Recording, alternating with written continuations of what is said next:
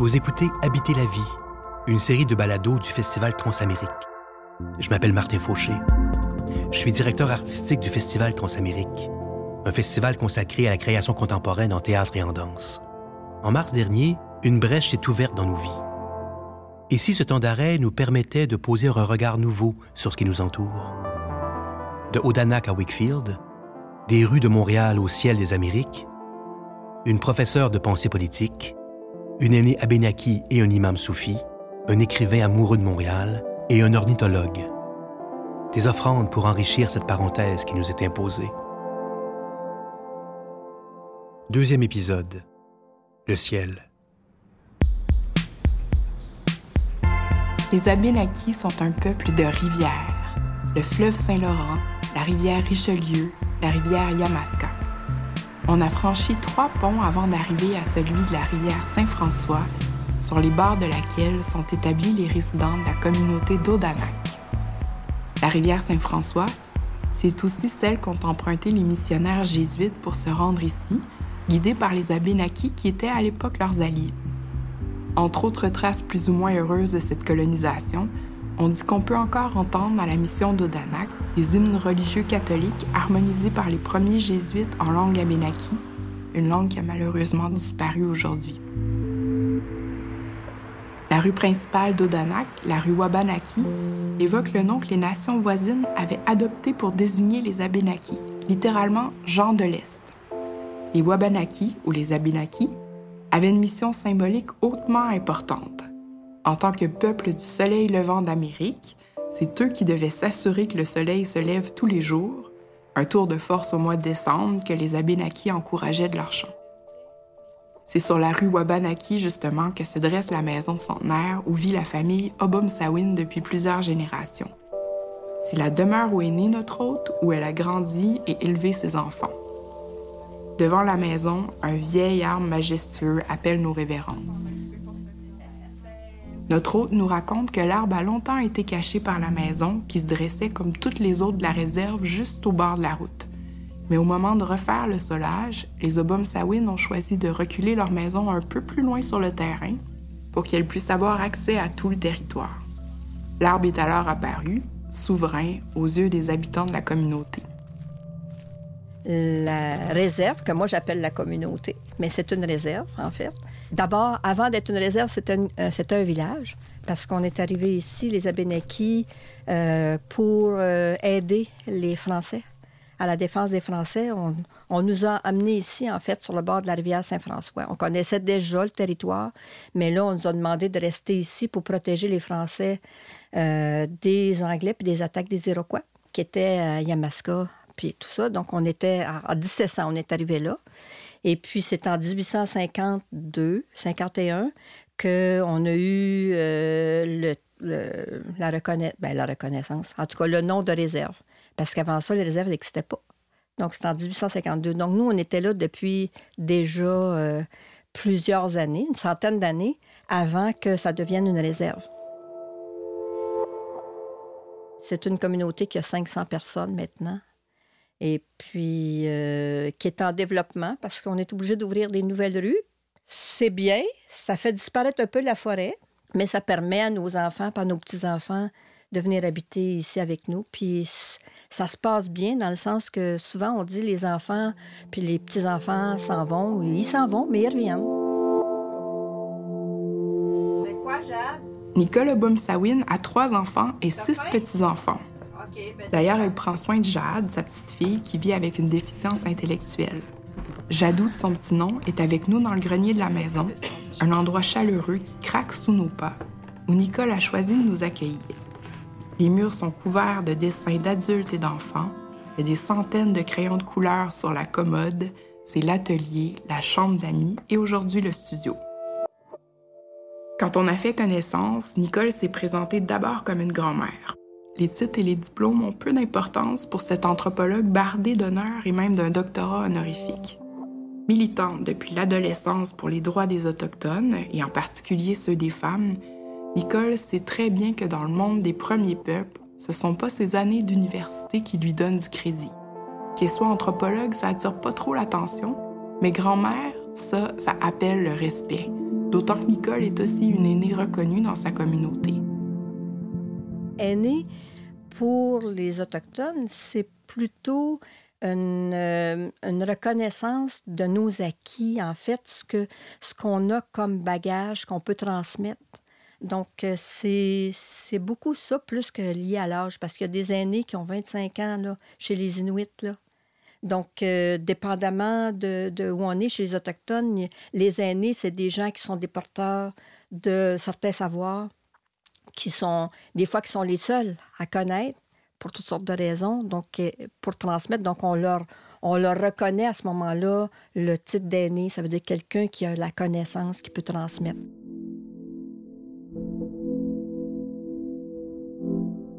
Comme aîné, euh, on n'a pas toutes les réponses.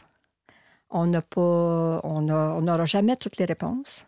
Et puis, les aînés se posent aussi des questions. Et puis, c'est pour ça qu'on a un cercle, un grand cercle des aînés où on a des rencontres à différents moments, quand la vie nous permet de se rencontrer. Et puis, euh, des fois, c'est surtout pendant l'été, parce que c'est plus facile à ce moment-là de se déplacer. Et puis, ben là, c'est ça, il y a des rencontres. Et puis là, on échange.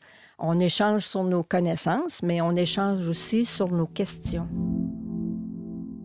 Nicole Bomsawin, euh, nous sommes à Odanak, à l'intérieur de ma maison, une maison ancestrale, la maison que mon arrière-grand-père a construite. Moi, j'étais d'abord, quand j'ai appris, d'abord, j'étais autochtone. J'avais quelque chose en commun avec les autres. Parce que quand on est plus jeune, quand j'étais euh, d'âge primaire, euh, je pensais que tout le monde était, parce qu'à ce moment-là, on était des Indiens, tout le monde était indien. Je pensais que tous les êtres humains, c'était des Indiens.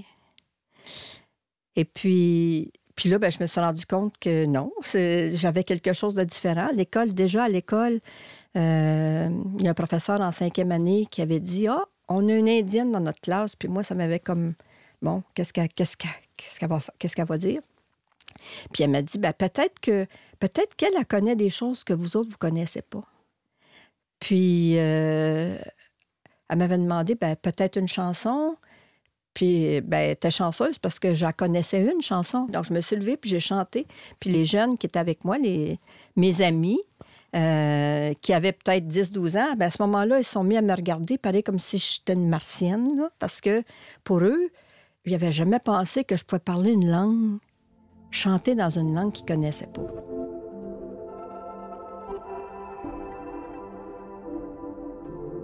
Je suis Omar Koné.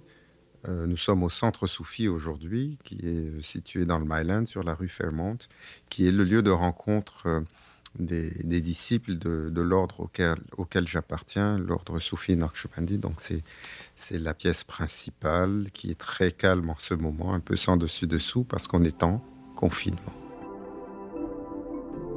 Le centre Soufi Naqshbandi à Pignon-sur-Rue dans le Myland à Montréal. C'est un centre consacré à l'expression et à la célébration des valeurs de sagesse. En fait, on parle d'un lieu de culte islamique beaucoup moins formel qu'une mosquée, qui offre un espace équitable et ouvert entre les hommes et les femmes, et un accès privilégié à tous ceux qui souhaiteraient s'y recueillir. En pleine période de Ramadan, si ce n'était du confinement, le lieu grouillerait déjà de mille vies les nappes seraient étendues au sol tandis qu'on s'affairerait à préparer le repas pour briser le jeûne à la tombée du jour, en compagnie des habituels, des étrangers, des visiteurs, des gens seuls ou sans moyens. La soirée festive serait suivie de longues prières, un rituel qui rythme tous les jours de ce mois saint du calendrier musulman. Malien d'origine, formé comme ingénieur en France, Omar connaît un jour rencontré au hasard des rues New York le maître qui a changé sa vie, sur un regard, nous a-t-il dit, et qui lui a ouvert un long chemin de sagesse. Suffit de tendre l'oreille quelquefois à ces enseignements qui sont diffusés sur les médias sociaux du centre Soufi pendant le confinement pour découvrir que Omar Koné est en fait un grand conteur. C'est à travers histoire et paraboles qui distille les principes même de sa philosophie. Tous les prophètes, tous les messagers ont, parlé d'histoire, ont mis en scénario ce qu'ils disaient pour atteindre l'humain dans ce qu'il est capable de recevoir le plus simplement du monde, quelque chose qui lui ressemble. Et c'est également donc suite à l'héritage euh, sur lequel nous avons été enseignés, c'est la façon dont nos, maîtres, nos enseignants, les sages que nous avons accompagnés pour apprendre, c'est de cette façon qu'ils nous ont enseigné. Et donc, euh, cette conversation simple, qui est pleine d'images, qui est pleine de paraboles, euh, sur souvent l'histoire d'autres civilisations, de d'autres sages, euh, sont une façon de plonger un peu au, cœur de, au cœur de la mémoire vivante dans chaque humain pour aller leur faire toucher un morceau d'une expérience autre. Parce que c'est cela c'est s'approprier l'expérience de d'autres nations, de d'autres personnes, de d'autres temps, et d'essayer donc de, de, vivifier cette expérience en nous avec le, regard et les contraintes que nous avons aujourd'hui. Nous sommes des, des, univers sociaux en puissance, les humains. Alors je crois qu'au-delà de, de, tout le rythme de la consommation et de nos habitudes, c'est ce, rapport à l'humain qui est le plus difficile dans le confinement. Parce que dans ma tradition, on rappelle que le plus magnifique de tous les trésors qui est donné à l'humain sur cette terre, c'est la rencontre des autres humains. Et ce confinement vient, briser cela, mais nous a permis autre chose, de se recentrer un petit peu. Le soufisme, c'est la branche mystique de l'islam où on cultive la contemplation et le dévoilement intérieur par des techniques de vie, la méditation et les rituels de prière. Il y a 41 écoles soufis à travers le monde et ces écoles ont accompagné l'islam pendant presque 15 siècles. Plutôt que d'être désigné par le titre d'imam, Omar Koné est plutôt un cher. Ça s'écrit sheikh. C'est le titre qu'acquiert le guide spirituel soufi à travers le compagnonnage de son maître. Il s'inscrit donc à la suite d'une longue lignée de chers qui lui confère l'autorité d'officier. À l'image d'un ordre monastique, les chers se consacrent à la vie spirituelle et au développement de la force caractérielle, sauf que leur présence et leur dévotion s'exercent sans réclusion à travers les bruits du monde. C'est un travail constant d'approfondissement et d'expansion de l'être réalisé en pleine conscience des signes extérieurs, dans une attention portée aux sensibles et aux éléments de la nature. Je lève souvent les yeux vers le ciel, oui, euh, tous les jours certainement, parce que nous sommes liés aux éléments, nous sommes liés à la nature, nous sommes liés à ceux qui nous entourent. Et euh, je lève les yeux la journée pour regarder la magnificence et pour regarder également la contrainte des éléments. Hein, étant loin étant loin d'ici. À l'origine, j'aime la chaleur et ce pays est froid. Alors tous les jours, je scrute les cieux pour voir la clémence euh, du temps pour nous. Euh, bien entendu, on, je, lève les, je lève les yeux au, au, ciel pour, euh, pour penser, pour méditer, de façon très abstraite souvent, pour toucher un morceau de l'infini un morceau de l'éternité, mais également pour, euh, pour regarder la grandeur de ce qui nous entoure, la nature, les gens, mais également les éléments plus imposants et plus majestueux. Le ciel, la terre, euh, le soleil, qui témoignent de la grandeur de ce dans quoi nous sommes. Le ciel est grand, il est permanent, il est là depuis très longtemps, va rester longtemps après nous, et cette, euh, lorsque la nuit tombe, cette obscurité nous donne beaucoup d'enseignements sur les paradoxes qui nous habitent entre euh, l'infiniment petit, l'infiniment grand qui est en nous, et entre euh, la lumière et l'obscurité qui nous habitent.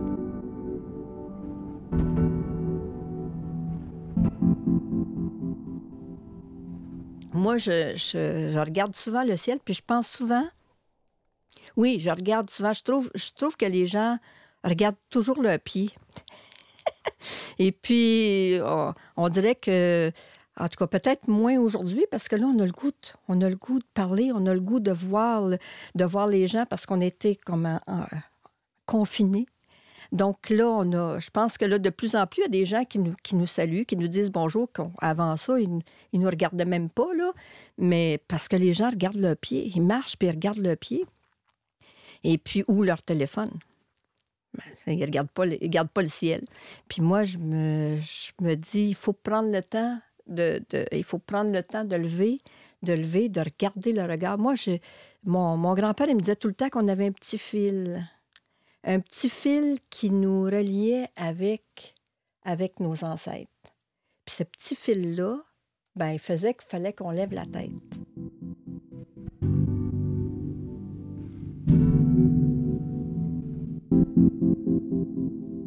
Le ciel représente euh, la destination finale, parce qu'on parle, oui, euh, chez les soufis, qui, utilisent la, dialectique de, l'islam, on parle d'une manifestation terrestre que nous sommes et d'une origine et d'une finalité céleste. Donc le ciel que nous voyons est une, matérialisation d'un ciel absolu, qui est une, réalité encore plus vaste, encore plus immense, dans lequel se trouve à la fois l'origine de, l'âme humaine, mais sa finalité, qui est une, espèce de, royaume dans la présence divine. Et donc cette symbolique est utilisée constamment euh, pour rappeler la dualité de l'humain entre sa dualité matérielle et sa dualité spirituelle. Et les éléments également vont être euh, mentionnés euh, dans la pédagogie pour rappeler les, éléments de puissance, les éléments de lumière, les éléments de guidance, notamment le soleil, mais la lune, qui guide dans les, nuits les plus obscures, les étoiles qui nous guident, les, sages, les maîtres, les apôtres, les compagnons, les prophètes sont comparés à des étoiles dans, l'obscurité de, la nuit qui, nous cartographie et que l'on peut suivre.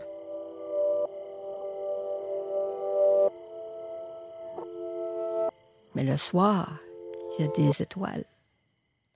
Le soir, il y a des étoiles. Si on lève, parce qu'ici, c'est possible de voir les étoiles. Alors qu'en ville, c'est plus difficile. Mais ici, c'est possible parce que bon, on, a, peu de lumière, donc c'est facile de voir les, étoiles. Et puis les planètes, parce qu'on en a qui brillent plus, on sait que c'est des planètes. Donc c'est... Tout ça, ça veut dire qu'on est petit. On est petit. Il faut rester humble.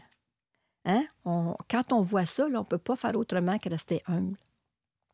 Mais en même temps, ça nous, ça nous, euh, ça nous permet aussi de dire, je suis, je suis petite, mais j'ai quelque chose à faire ici. J'ai quelque chose à faire ici. Donc, euh, ne serait-ce que, en tout cas, moi, je, le, ciel me parle souvent. Et puis, quand on voit la Voie lactée, c'est comme, en tout cas, là, je me dis, c'est comme euh, un rappel que nos ancêtres sont pas loin.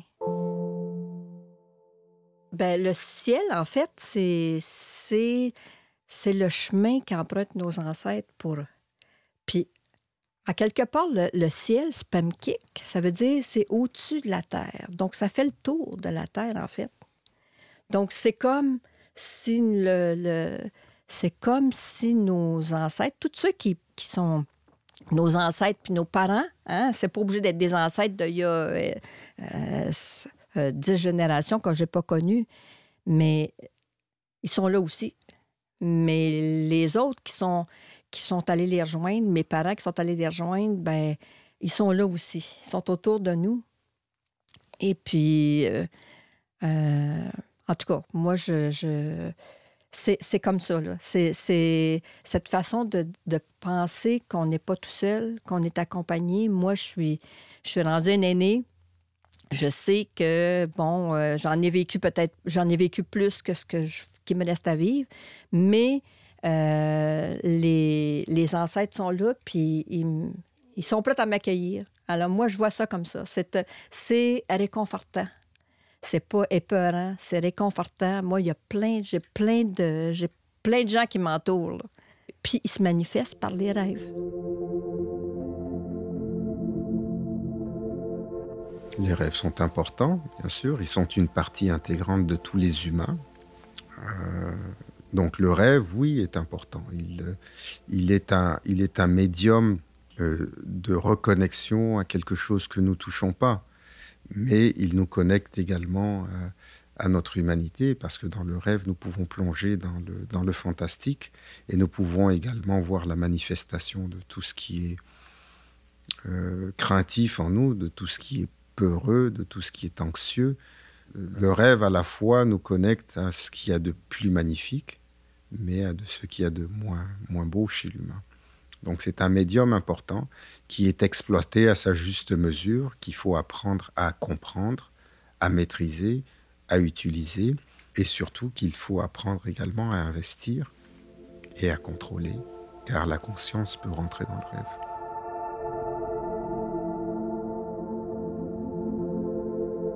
C'est rendu une coutume, une pratique, parce qu'il faut pratiquer pour rêver. parce que moi, j'ai appris, j'ai appris euh, l'importance du rêve, en fait, avec mon grand-père. Mon grand-père, ma grand-mère. Ma grand-mère, elle, elle racontait son rêve le matin, mais ça allait assez rapidement. Mon grand-père lui prenait vraiment du temps à raconter son rêve. C'était au, déjeuner. Puis, il y avait beaucoup de temps, donc ça pouvait prendre une heure, avec plein de descriptions. Puis, dans ses rêves, euh, il y avait des descriptions, puis il y avait toutes sortes de... Des fois, il était en voyage, des fois, il était à Odanak, des fois, il était sur le bord de la rivière, puis des fois, il y avait des animaux. Hein, il parlait des animaux. Mais dans ses rêves, il y avait de la couleur. Il y avait aussi euh, il y avait de la couleur, il y avait de la musique. Euh, il parlait de la musique qu'il entendait dans ses rêves. Puis des fois, il se mettait à chanter des rêves, des choses qu'il avait entendues dans son rêve. Donc moi, j'écoutais ça. Puis c'était comme des histoires, dans le fond. Hein? J'écoutais ça. Puis jusqu'à ce qu'il me demande à un moment donné, ben toi, ton rêve, Qu'est-ce que c'est ton rêve? Puis moi, je ne savais pas trop. Je ne me rappelais pas de mon rêve. on se réveille vite quand on est petit, quand on n'a pas le temps de penser si on a rêvé. Et puis, finalement, ben, mon grand-père a fini par me dire qu'il fallait que je rêve. Parce que si je rêvais pas, c'est parce que les ancêtres ne me parlaient pas. Et puis que si les ancêtres ne me parlaient pas, ben, je vivrais pas longtemps. Alors là, quand tu es petit, se faire dire ça, ben là, euh, j'avais comme peur de mourir jeune. Fait que là, je me suis forcée pour rêver, euh, forcée pour m'en souvenir, essayer de m'en souvenir avant de me réveiller, avant de m'ouvrir les yeux. Puis finalement, des fois, j'avais des petites bribes, mais d'autres fois, j'en avais pas. Fait que je disais à mon grand-père, je racontais des rêves, euh, des rêves éveillés. je, brodais des rêves ensemble, tu.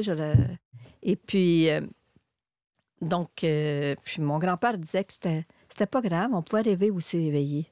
Donc, on n'était pas obligé de rêver juste endormi. Mais à un moment donné, à force de faire cette pratique-là, ben, tous les matins, j'ai des rêves à raconter.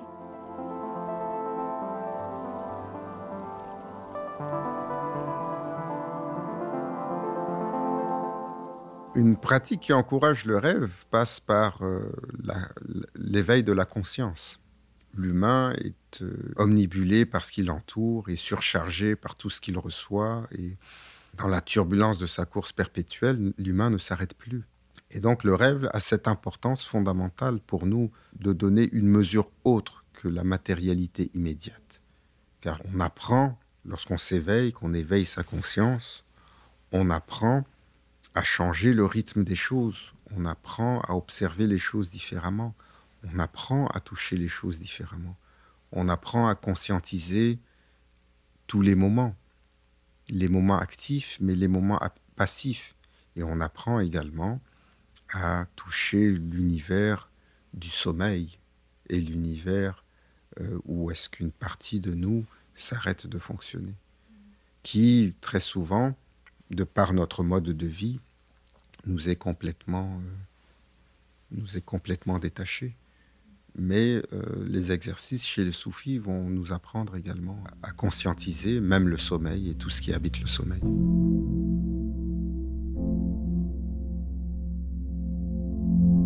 Puis il y a des rêves des fois qui sont, on dit ben, prémonitoires, ben, pas vraiment prémonitoires, c'est après qu'on dit que c'est prémonitoire, mais on rêve et puis moi j'avais des rêves, des fois j'avais des, des, euh, des malaises avec certains rêves, fait que j'appelais chez nous j'avais besoin de raconter ce rêve-là parce que mon grand-père me disait que les rêves, c'était pas tout le temps des messages pour nous. Ça pouvait être des messages pour d'autres. Alors, il fallait les raconter.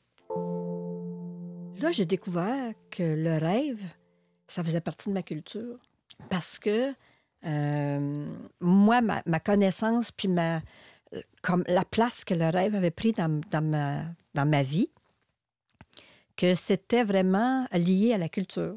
C'était vraiment... Ça existait aussi chez d'autres peuples. C'était pas juste chez les Abénakis. Comme là, la veille de la fête des mères, c'était la fête des mères il n'y a pas longtemps, ma mère est venue. Est venue dans mon rêve. Puis là, je me dis, ah, ah ben, là, elle veut pas que je l'oublie. Tu sais, elle est encore là, puis, fait que c'est ça. Il y a des allers-retours. C'est comme un ascenseur. ça permet aussi d'avoir des relations avec euh, nos parents qui étaient là avant, qu'on aimait, puis qui nous ont aimés aussi.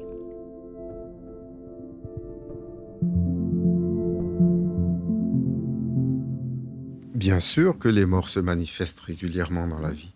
Les morts se manifestent dans notre mémoire, déjà, dans notre souvenir, dans tout ce qui nous entoure, dans l'héritage qu'ils nous ont légué, dans l'héritage qu'il soit matériel, mais l'héritage qu'il soit humain. Nous sommes les enfants de gens qui sont partis un jour. Et euh, dans l'héritage de nos sociétés, dans notre pensée, dans notre littérature, Hein, dans notre philosophie, dans nos systèmes sociaux, dans nos sociétés, dans le nom de nos rues. Les morts sont présents partout, mais nous ne les regardons plus tels quels. Et nous ne nous souvenons plus d'eux. Donc, dans ce qui nous entoure, oui, ils sont présents, mais autrement, euh, il y a bien entendu des contacts entre l'humain et ceux qui sont passés dans leur fort intérieur, dans ce qu'ils perçoivent, dans ce à quoi ils rêvent, dans ce qu'ils ressentent dans ce qu'ils entendent parfois, parce qu'il y a des gens qui entendent parfois la voix de certains morts. Et donc, dans la tradition euh, musulmane, euh, et surtout chez les soufis, particulièrement chez les soufis, on va apprendre la visite du cimetière régulièrement pour aller saluer les morts, réciter pour eux, méditer un peu. La mort, c'est un passage, comme ailleurs. C'est un passage, mais pour nous, c'est un passage, c'est pas final. Ça n'arrête pas là. Alors que pour d'autres, c'est fini après. Que tu sois croyant ou pas, que tu aies différentes croyances ou pas, souvent les gens disent ah, ben, la mort, après, il n'y a plus rien. Alors que nous autres, on a toujours ce lien. Avant ça, le soin, le soin aux morts, c'est comme chez les Québécois, en fait. On prenait soin de nos morts, on les, on les, on les lavait, on les. Tu sais, bon. Aujourd'hui, ça, c'est plus, ça fait plus partie de, des rituels, sauf chez, euh, encore chez les Atikamekw. Euh, chez les Inuits, ça commence à, se perdre aussi, mais chez les Atikamekw, il y a encore ce soin. Il y a encore, on garde encore le, mort euh, avec nous pendant trois jours à la maison. Euh, il y a encore cette proximité avec la mort. C'est important pour montrer aux enfants que c'est quelque chose qui, qui fait partie de la vie, puis que ça, un, ça fait partie du cercle de la vie, en fait. La mort euh, a été euh, écartée de nos vies de façon spectaculaire. On en a peur, on la garde dans un coin, on l'aseptise au maximum et surtout on se déconnecte de ceux qui se préparent à la mort, hein, que l'on met dans des CHSLD ou dans des mouroirs ou dans des... C'est, une, une tragédie pour nos sociétés, c'est un échec de nos sociétés. Donc la mort est importante. Euh, nous, euh, euh, dans, dans, la tradition de l'islam, le prophète Mohammed, que la paix soit sur lui, nous rappelait que l'humain meurt tous les jours dans son sommeil. C'est ce qu'on appelle la petite mort. Et il doit tous les jours se préparer à la véritable mort il doit apprendre à mourir avant sa mort, donc à éteindre son ego. C'est ce qu'on appelle mourir avant sa mort. Il doit également apprendre à apprivoiser la mort et à s'en rappeler tous les jours. Parce que le rappel de la mort relativise notre existence. Hein. Si on se souvient que peut-être c'est notre dernière journée, alors on ne vit plus les choses de la même façon nous autres, c'était important que la personne reste trois jours, qu'on puisse voir la personne qui, euh, voir la personne qui est sans vie, qui, et puis parce qu'on dit nous autres, ça prenait trois jours à, à son âme pour partir. son esprit pour partir. Parce qu'on dit que la personne, elle ne sait pas qu'elle est morte. Faut qu'elle l'apprenne. Faut qu'elle faut qu'elle accepte qu'elle est morte. Hein, parce qu'elle ne sait pas. Fait que euh, pour tout ça, ça on disait que ça prenait trois jours avant qu'elle réalise vraiment qu'elle est morte puis qu'elle puisse, euh, puisse euh, s'en aller. Puis pour ça, maintenant, aujourd'hui, ben, il, y a, le cercueil. nous autres, on laissait toujours des, on laissait toujours des choses que la personne avait aimées dans le cercueil. Donc, que ce soit des photos des enfants, que ce soit peu importe. Euh, c'est sûr qu'avant, dans la tradition ancienne, on mettait tout. Euh, les gens partaient avec leur chaudron, partaient avec, euh, partaient avec tout ça. Aujourd'hui, ben, c'est pas, pas la même chose, mais au moins des évocations de ce qui avait été important. Ma, mère, quand elle est décédée, elle, c'était une musicienne, donc on lui a laissé des partitions de musique. On a laissé donc des, des choses que, qui, qui la liait avec, euh, avec nous pour, pour, garder, pour garder le contact aussi, hein, faire en sorte qu'on pense à elle. Combien de scénarios nous sont arrivés maintenant où les gens apprennent qu'ils vont mourir, ils ont un temps qui est compté, et là leur existence change. Et véritablement, si on avait tous ce rapport à la mort, on ne vivrait plus de la façon dont on vit. On prioriserait beaucoup de choses autres, il y a bien des, avenues qu'on n'emprunterait pas. Il y a bien des, choses qu'on ferait au plus, au plus sacrant, comme on dit ici. Et euh, donc, la mort, en islam, on, y, on doit y méditer au moins trois fois par jour pour l'apprivoiser. Et on doit donc accompagner ceux qui sont mourants, les visiter, c'est un devoir pour le musulman, pour à la fois se rappeler ce qui nous attend, pour apprivoiser les phases et l'instant, et pour accompagner également ceux qui sont mourants, pour qu'ils se sentent, euh, entourés, ils se sentent encore aimés, ils se sentent encore utiles dans ce qu'ils peuvent faire. Et donc l'extension de notre amour, de notre compassion se fait également dans le service qu'on fait aux autres et notamment à ceux qui sont dans le besoin, et souvent ce sont les aînés, les faibles, les démunis, les petits, mais également les mourants.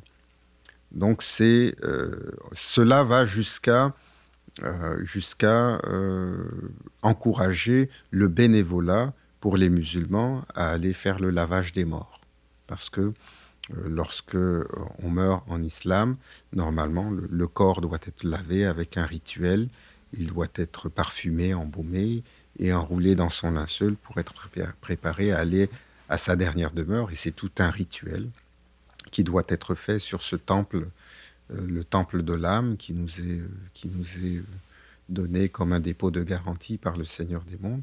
Et donc il y a ce rapport constant à la mort qui est présent.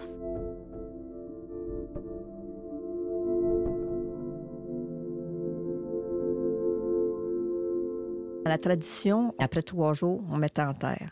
Et puis, euh, on laissait des, petits trous sur le cercueil, parce que le cercueil était en écorce, on mettait des petits trous pour libérer l'esprit, pour faire en sorte que. Donc, euh, c'est ça. Fait que pour nous, les personnes ne sont pas au cimetière. Ça, c'est le lieu où on a déposé l'enveloppe. Mais la, la, personne, c'est pas là qu'elle est, elle est partout. Hein? On peut l'appeler n'importe quand, avant nous. Avant nous. Donc, euh, souvent, les gens disent, mais là, on va aller au cimetière, mais c'est pas là. C'est pas là qu'elle est.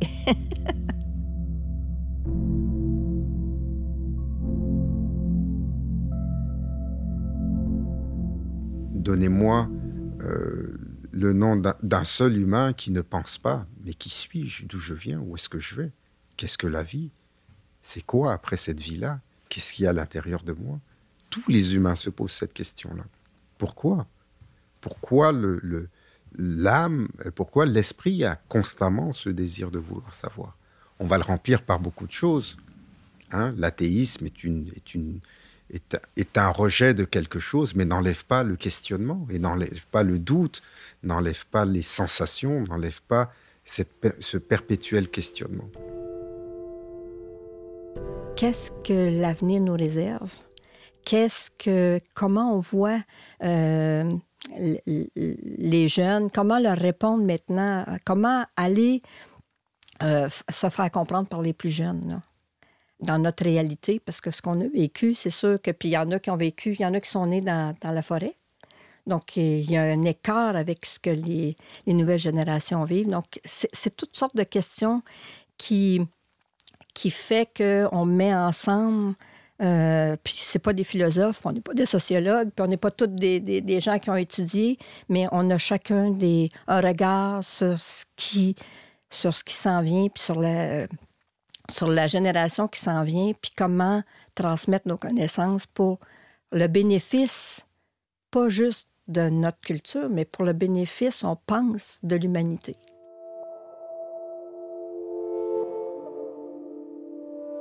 Ce printemps, ça n'aura pas été possible de rassembler dans un même lieu Nicole Obomsawin et Cher Omar Koné pour cette conversation. Pourtant, leurs propos nous ont fait l'impression des deux bras d'un même corps qui nous en sert. Et c'est dans cette circularité bienveillante que nous avons accueilli ces différentes manières d'exister, d'habiter la vie et d'habiter la mort. Entre eux, il semble que la pensée circule sans entrave. Et, pour dire comme la poète Inou Natacha Canapé-Fontaine, elle prend la place qui lui revient quand les êtres humains regardent ensemble où se trouve le ciel et caressent du pied la même terre. N'est-ce pas nous? Ne nous reconnaissons-nous pas? Le monde occidental est vertical. Il pèse sur nos ossatures et nous peinons à reformer le cercle, à tourner, à bouger. Pourtant, nous avons soif de circularité et de mouvement. On dit que la pensée circulaire pourrait être née de l'observation de la nature et de ses écosystèmes, de ses cycles. Mais qu'en serait-il si l'on imaginait plutôt que cette pensée était naturelle chez tous les êtres? Les chemins sur lesquels nous sommes connectés peuvent apporter énormément à la culture occidentale. Parce que la culture occidentale euh, a connu une dérive importante. Elle s'est rationalisée à outrance. Elle a fait de la science un absolu fondamental. Et surtout, elle s'est déconnectée de la spiritualité. Elle a gardé le religieux vivant longtemps comme instrument de, de contrôle social, mais s'est déconnectée de la spiritualité. Et l'humain, que l'on le veuille ou pas, est un être spirituel. L'humain n'est pas fait que de matière. Quand on est un peu plus sage, on conçoit qu'il a également de l'esprit. Mais l'humain n'est pas fait simplement de matière et d'esprit. Il a également un cœur. Il a un antre spirituel qui foisonne. Nous, nous, avons des sensations, nous avons des perceptions, nous avons des émotions, nous avons une connectivité à bien des choses. Elle procède de quoi? Ce n'est ni de la matière, ni simplement de la réflexion ou de la pensée. Il y a autre chose, et c'est ce qu'on va appeler la spiritualité, qui nous connecte à quelque chose qui est absolu, qui est réel, qui passe par le cœur de l'humain. Moi, je suis toujours optimiste. Puis je me dis, tant qu'il y a des gens qui sont intéressés, tant qu'on continue à transmettre il ne faut pas s'arrêter, il faut continuer. Les efforts, ça demande de l'effort tout le temps, mais quand on continue à transmettre, que ce soit les chansons, que ce soit les danses, que ce soit la langue, que ce soit les recettes, que ce soit, euh, peu importe, les plantes, tout ça, quand il y a des gens qui continuent à transmettre, on continue à vivre. Et puis, on a toujours ce lien avec, euh, avec nos ancêtres qui, qui nous regardent, on pense, qui nous regardent puis qui nous disent Allez-y là, je sais pas.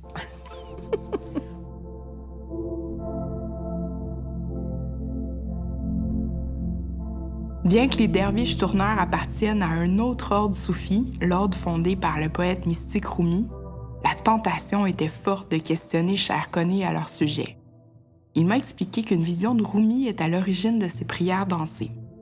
Dans son songe, les anges en contemplation tournoient dans l'extase à la manière de systèmes planétaires et de galaxies pour connecter l'humain à l'infiniment grand et à l'infiniment petit. Il faut visualiser l'image le derviche tourneur à la main droite tournée vers les cieux, la main gauche tournée vers la terre. Son tournoiement se met en harmonie avec tous ces systèmes. Il reçoit les grâces divines d'une main pour les redistribuer au monde qui l'entoure de l'autre. On m'a pourtant expliqué plusieurs fois cette symbolique, mais la beauté de ces danses m'en a toujours fait oublier leur signification.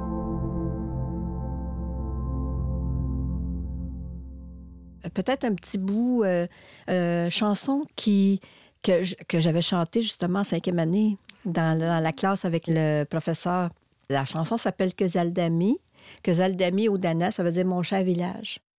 Que Zaldami Odana, que Zaldami Odana, que Maom Noga Kistan Goak, Odi Askamiwi, Odi Askamiwi, Odi Askamiwi.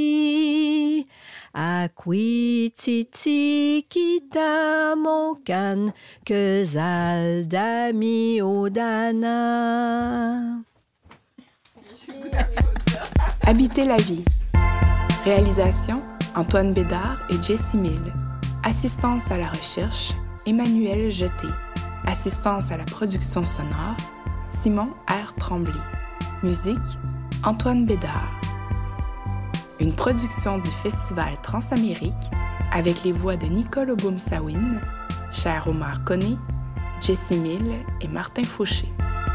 Une collaboration avec la revue Liberté, à qui revient l'initiative d'avoir rassemblé ces deux invités. Réalisée dans le respect du territoire traditionnel non cédé, Canyon Keaga. Donc, euh, l'invisible, il est, il est présent en continu avec vous à tous les moments. Vous pouvez le, convoquer. Euh. Oui, oui, ben oui, ça peut être, ça peut être dans la maison, et ça peut être à l'extérieur. Des fois, c'est par, euh, euh, par, par les oiseaux.